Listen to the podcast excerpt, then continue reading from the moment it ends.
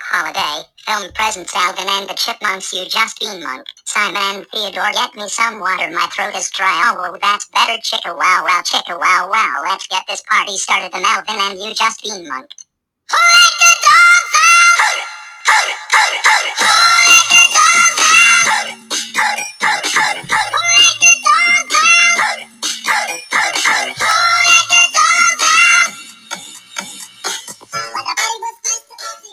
各位好，欢迎收听比特币轻松聊，我是王守海。现在时间是二零二一年三月十八号下午十点五十五分。那比特币今天的话，价位来到五万七千七百七十元，以太的话一千七百九十元；B M B 的话是两百六十五元。比特币从我们上一次的节目创新，呃，刚好那一天是创新高的。六万一千八百元之后有回哦，有拉回，拉回到最低曾经到嗯五万三千两百元左右。我在三月十六号的时候，也就是前天呐、啊，那之后就一路盘整，一路盘整。那看起来已经是有一点软掉的迹象哦。但是昨天，我就在昨天的，应该说今天的凌晨两点钟啊，也就是。昨天的晚晚上半夜的时候，联准会他开会，好费的开会开完之后，鲍尔出来出来开记者会哦，他就说，嗯，简单讲，这个会议他倾向鸽派啊，然后安抚我们之前市场一直很敏感，说，哎，会不会提早升息？会不会提早升息？好，那他这边的话，他就讲哦，但我我我很快的带一遍哦，他就说，嗯。预计今年的通膨将触达百分之二点四。好，那鲍尔认为通膨的上行是短暂的。好，新框架下的联准会希望看到通膨小幅超调，但仍希望维持稳定的长期通膨预期。好，然后其实呃，他这边这边是有是有提到一个重点，三个重点啊。好，第一个就是说联准会要重新拥抱数据的依赖性。好，不断强调啊，自己会按照新的平均通膨目标这个框架行事。那第二个就是说，联准会对今年的经济前景比较乐观，但是对于未来两年的经济走向比较保守。那这个从经济预测也能看出这一点啊。那费的其实呃，费那个相关的成员其实他们不确定啊，今年的复苏率到是不是可以延续？好，所以目前市场的预期是比较大分歧。其实有人有人认为说，哎，今年会会很好，持续的，因为后疫情时期。可是也有人认为说，不会，不会，不会很好，因为现在疫苗可能又有一些杂音。那有些国家甚至暂停接种疫苗，然后 AZ 的疫苗可能有点有点状况，哦，等等的很多杂音出现，所以也有人说，不见得，不见得接下来经济会很好。好，那第三个问题，呃，第三个要注意的就是说，联总会现阶段对于新从的新市场的认知啊，说所谓的金融稳定风险，是嗤之以鼻啊。他觉得说，呃，它是一考量的是一个框架，不是单某一个单一市场的表现啊。好，所以说这边简单讲就是，嗯，他觉得他想要表达的就是说。大家最担心的加息这件事情不会提前，哦，他在这个会议上表达了，就是这个，所以他一讲一讲到很明确的时候，股市美股本来昨天也跌很多，应声大涨，比特币当场拉一根长红上来，然后就曾经最接近到呃最高最近到将近六万，那当然现在又有一个稍微压回来，哦，那也就是当然在震荡的区间内了。好，那其实这边就看得出来说，其实市场对对于这些呃嗯、呃、每一个时间点，或者是说每一个关键时刻，它会发生的事情，大家都屏息以待。然后等到消息一旦确认，它就会走出方向。那也就是说，其实之前我们一直提到的一点九兆美元，对于整个不管是传统金融市场，或者是比特币，或者是数字货币，都会带来很大的一个推波助澜的影响。因为这些钱，说实在的，一千四百元。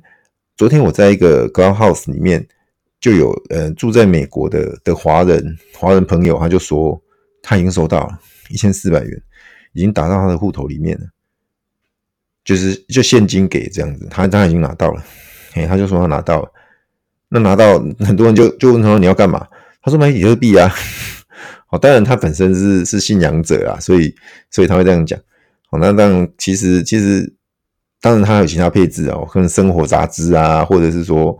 有一些开销，或者是可能还有一些应用的，那当然就买比特币只是当中一部分，而不是把所有的都投入。OK，那这个是昨天的一个比较关键的消息跟新闻。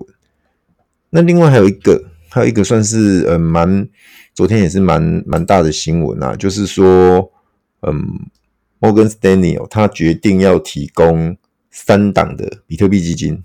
哦，那那那个，嗯，他这边是写说让一些资产比较大的客户去投资。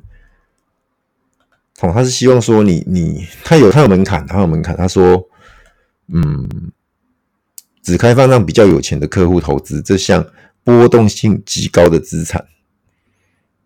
他说，加密加密货币适合具积极性的风险承受能力。且至少拥有两千万美元资产的个人，如果客户是投资公司的话，资产门槛提高到五五百万美金。他这样讲，好，那那而且他有配置的上限，他这边写是百分之二点五。那百分之二点五，其实这个部分跟我们之前一直常提到的百分之一、百分之三、百分之五是相同的概念，就是你是透过资产配置来来投资比特币，而不是存在赌博心态。存在那种我要一夜暴富的那种心态来进进到比特币这个市场，百分之二点五，其实如果以以刚刚他讲的一个他的数字啊，我们我们我们帮他算一下，他会投多少进来哈？假设你你有两两百万美元好了，两百万美元我们乘以零点零二，百分之二点五吧，哈，五万美元，你投五万美元，如果你有两两百万的话，你投五万。那这个这个买进去比特币，然后是五万，你你你有两百万，然后你投五万，如果它波动很大，你会睡不着觉，你会吃吃不下饭吗？不会，它只是很小的一部分。那这边其实你你大家可以去看哦，它这个是一个投行，他们对规规划的给给那些客户的。那同样的，我们可以举一反三，那我一般。这种小韭菜，我们要怎么怎么去做配置，也是一样的概念啊。如果你有一百万，你可以拿五万；如果你有两百万，你可以拿十万，或者是你可以，如果你觉得多一点，OK，那你就二十万；如果你觉得太多了，你就少一点也可以，你就拿五万或拿三万这种概念去投。那如果有涨，你不想让这个资产的配置超出你你原本的规划，你就是卖一点掉，然后让它回归到你原本总资产的。百分之五，百分之二点五，就这样操作就好了。所以不会不会像有些人很极端，说我就是不碰，我就是不想碰比特币。这个东西本质上就是个空气，就是个个骗人的。哦，不用那么极端。你大家周遭的朋友可能有很多人对这个东西都嗤，对比特币、对数字货币都嗤之以鼻。那其实我们也不用太，有的时候其实就是一个机会啊。那跟他讲。那如果他觉得不能接受，那我们也不勉强他。其实这种事情本来就不能勉强的，所有的事情都一样。包含你，你从小到大，你想要，你想不想要读书？你想不想要呃，把把每一件事做好？其实那个操之在你个人。能强迫你的人，其实大部分他也是被强迫来强迫你的。好，打个比方，你的老师，你老师，因为他不得不让你的成绩好，因为你的家长会来关切他，或者是之间会有评比，教育单位的人会来会来，呃，譬如说上面的的像校长那些人会来关切我，你这一班成绩怎么比较低落等等的而已。好，就举个例子是这样，所以说你我们不用去去太太跟其他人去去计较说他到底能不能接受比特币这种东西，那我们可以告诉他比特币。是怎样的一个呃数字货币的这种先驱者，就是始祖啊，让让大家去知道，仅此而已。好，那它也是一个价值储储存的工具，我们之前都讲过了啦。那其实这边就就不多谈了。那接下来我们来看看，嗯、这个另外还有一位，还有一一间投行，我看一下哦，德银，德银，他提到啊，他说，德银提到他，嗯，他说比特币不容忽视，只要资产管理公司跟企业持续买入，价格就会持续上涨。比特币会将继续存在，只要保持它的价格波动。比特币的低流动性助长其价格超级波动性。这句话其实就用很简单的道理哦。那比特币现在中本聪了一百万颗，动不动一些早期的挖矿玩家，有些人搞丢私钥，搞丢冷钱包，搞丢他的硬碟什么的，那些也找不回来了。好，然后再来就是散户韭菜们卖掉的比特币，一直被机构收走，基本上买了他们就不放出来了。像微策略、像灰度、好等等，像特斯拉，他们买了就不放出来了。为什么？因为他们当做是呃，像特斯拉是以资产配置的概念，他买了他就放着。那维策略它本身就是比特币的形状，我之前讲过了。它将近十万颗的比特币，跌也买，涨也买，它最高买买在五万七。那接下来我相信，如果继续涨到六万，它还是买，因为它有它的策略，它有它的一个时间的规划跟筹码的规划，它到了它就是会买进，所以不用不用去想说接下来它会不会跑，这个不用太太担心，因为我说过它不是看三天五天的。那再来像灰度，灰度它就是一个一篮子的数字，哎，数字货币的概念。它最近又加入了像 ADA 啊等等的，哦这一些，然后让让人家去透过它去进入这个呃数字货币的领域。那这样也不错啦，因为起码真的想买，但是又不想去操心去去去做一些管理的人，他就可以去买灰度的股票。间接持有，所以说比特币它价格，然后再加上每四年减半挖矿，那这样子它水涨船高是必然的。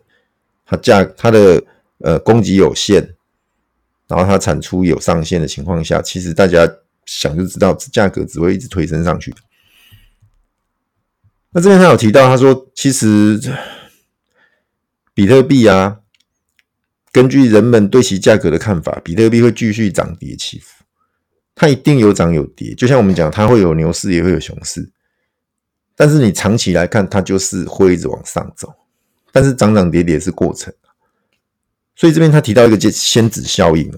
仙子效应它是一个经济学的术语，用来描述当更多人相信某件事情的时候，它更有可能发生。那这个术语是从彼得潘的故事来的，就是。里面有个小精灵仙子叫叮当的存在，是因为孩子们相信它存在。这边其实就就蛮有趣的，他直接点出像比特币或者是像其他加密货币、数字货币，它们的价值就来自于共识，来自于我们这些呃韭菜们的共识。韭菜们的共识，就这个其实比较开玩笑的讲法，就是说。韭菜们的共识也是共识啊，那那当然废话，因为那是个共识嘛。那就是说，当大家相信它有价值，当大家相信它是可以作为价值储存的工具，当大家相信它是一个去中心化的一个数字货币的时候，它能为人们带来未来不一样的世世界跟跟一种呃，我们对于。新经济的一个建立的时候，大家就会去去去相信它，去购买它，去持有它。好，所以这边你你大家都不用担心说，那那会不会比特币将来哦有一个新的比特币，或是类似打败它的东西？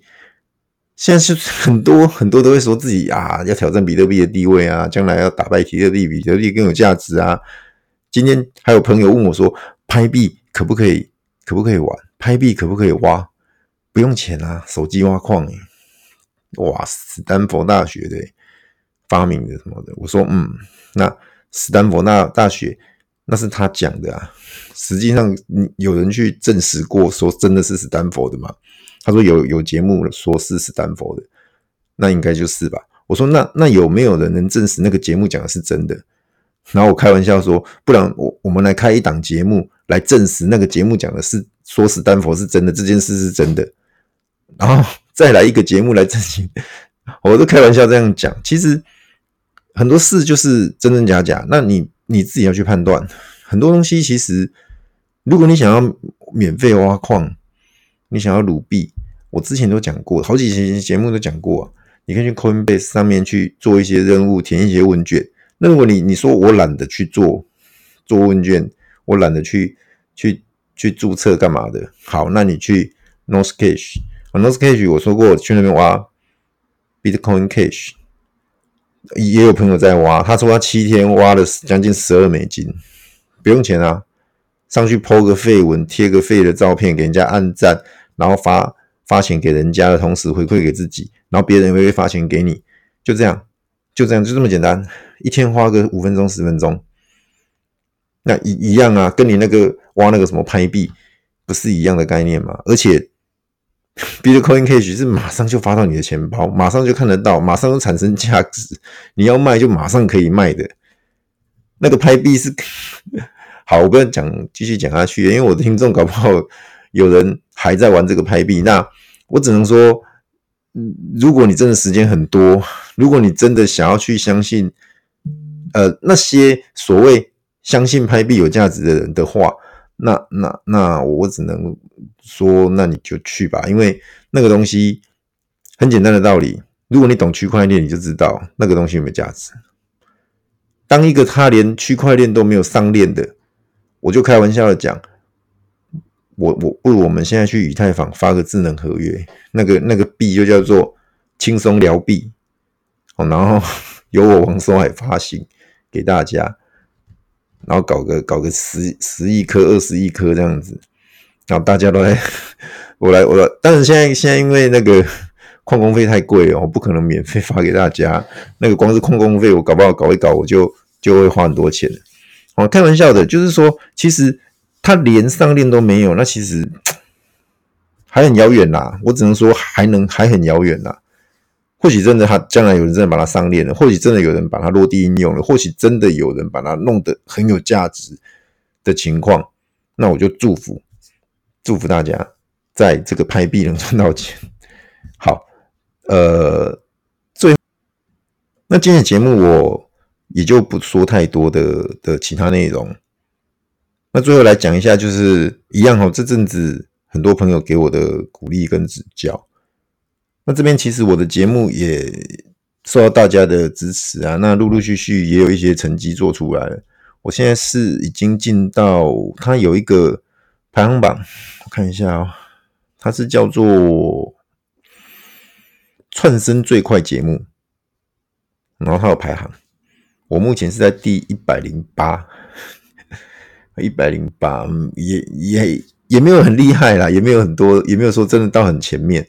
但是我我是觉得说，嗯，听听众来收听我节目的朋友越来越多，然后越来越多朋友来来来支持我，来留言，来鼓励我。其实这个就是我做做节目最大的动力。我说过我没有盈利，也有人找说要要广告什么，我我后来都婉拒掉，因为我觉得说我不想有有压力啦，因为拿拿拿了人家的钱，哪怕是少少的。广告费我都会觉得说，我就是要帮人家一直一直推销，一直推销。但是我就觉得这样不好，因为我的节目就是轻松聊嘛，就是跟大家聊天用的，不是要讲，不是要来业配节，要业配产品，不是要来讲一些很高深莫测的东西，或者是连连我自己都不知道自己在讲什么的东的那种节目哦，就是聊聊天呐。那也有那种讲很技术的东西，很很高层次的东西。如果各位想听，也可以去听，也可以去看 YouTube 上面一大堆。但是那些我觉得，嗯，一方面我那要花时间研究，另外一方面是那些东西，如果我讲错，或者是说我没有讲到很很深入的时候，反而是让大家听得一头雾水，那也不好。所以我把自己的节目就定义为成是在嗯比较浅显易懂、比较简单，然后让引领一些甚至是。圈外的新手，如果想要来参与，如果想要来了解，仅此而已。所以说，嗯，大家对于我的节目，另外有人说我语速太慢啊，有朋友说我语速太慢，所以他听的时候就是用一点五倍，用两倍，那也 OK 哦，因为我本身听别人的节目，我也都用一点五倍或两倍。像之前我听股癌的，我也都用一点五倍。虽然他现在讲话正常正常的速度下还是很快，但是有比较快，但是我还是习惯用一点五倍来听。甚至有的人节目就是两倍，一方面听这样子比较快听完，另外一方面就是呃这样的速度我是觉得比较 OK 的，因为我都是利用开车的时间，我希望说我在这个三十分钟内可以把这个节目听完。那如果他的节目是一个小时，我就用一点五倍，用两倍把它听完。我最近还有在听像宝博士的节目，也不错。然后，嗯，当然私人的是原本就有在听的。OK，那另外有人跟我建议说，我的节目长度可不可以短一点？就有时候讲的太多，接近一个钟头这样。那那其实我没有设限说一定要做多少。譬如说，有人有人跟我讲黄金时间大概是二十分钟。哦，有一些有一些 Podcast 跟我讲过，他说你太长，听众会听不完，听不完他他会觉得说你这个节目好像又臭又长的感觉，或者是他没听到他想要的，他后面他可能对你的节目不会产生兴趣。那其实我我我我是觉得说，我从头到尾在讲的东西的内容，基本上我都有讲到我想讲的，这样就够了。那时间的掌控。我承认我掌控的不好，我每一集的节目有长有短，那大部分是偏长，因为我什么什么东西我都想讲，什么东西我都想要跟大家分享，哦，那就是，真的这个我也要检讨。其实节目我还是尽量把它，诶，最重要的、最精华的东西跟大家分享就好了，其他太太过于，嗯，真的太过于是所谓闲聊节的部分，就尽量少一点。那我这边就尽量调整时间的话，我还是觉得说我们走一个 freestyle 的，不要太太严肃。必像有些什么控制在五分钟，有些控制在二十分钟，有些控制在半小时。然后是录完之后马上剪辑。其实啊，对，还有人问我说，我我我没有花很多时间在后置，其实没有，我就是很阳春。我买了一个雪霸的麦克风，雪怪啊，不是雪霸，雪怪的麦克风，然后在一个。一个应用应用的 App 上面去去录，录完之后，基本上我就是把它就直接上架，我都没有后置，大家听也听得出来。那片头曲是我我用那个在 YouTube 上抓的一个一个歌曲，就这样听了还还蛮，就是有一些混音啊什么的，我就把它放进来，仅此而已。我没有再做太多的后置，像有些人的节目是有做了很多音效，有后置。我这边都没有，我就是很很简单的把它录完，想讲的讲完，我就把它上架，就这样。我没有太花俏的一个内容，好，所以说我这边其实就是我自己自己也也在想说，我我能怎样让大家听得更舒服啊？那这边我我可能要花点时间去学如何的再让我的节目嗯呃听起来更丰富，然后多一点点的嗯。就是刚刚讲的后置的内容在里头，不过我我们的核心还是一样啦，在讲讲这个比特币跟数字货币，其他的就不多，其他的就不会太多多去说，像一些比较跟币圈无关的。OK，那今天的节目就到这边了，下嗯下一次的话，预计会是在这个周末录再录一集。OK，谢谢大家。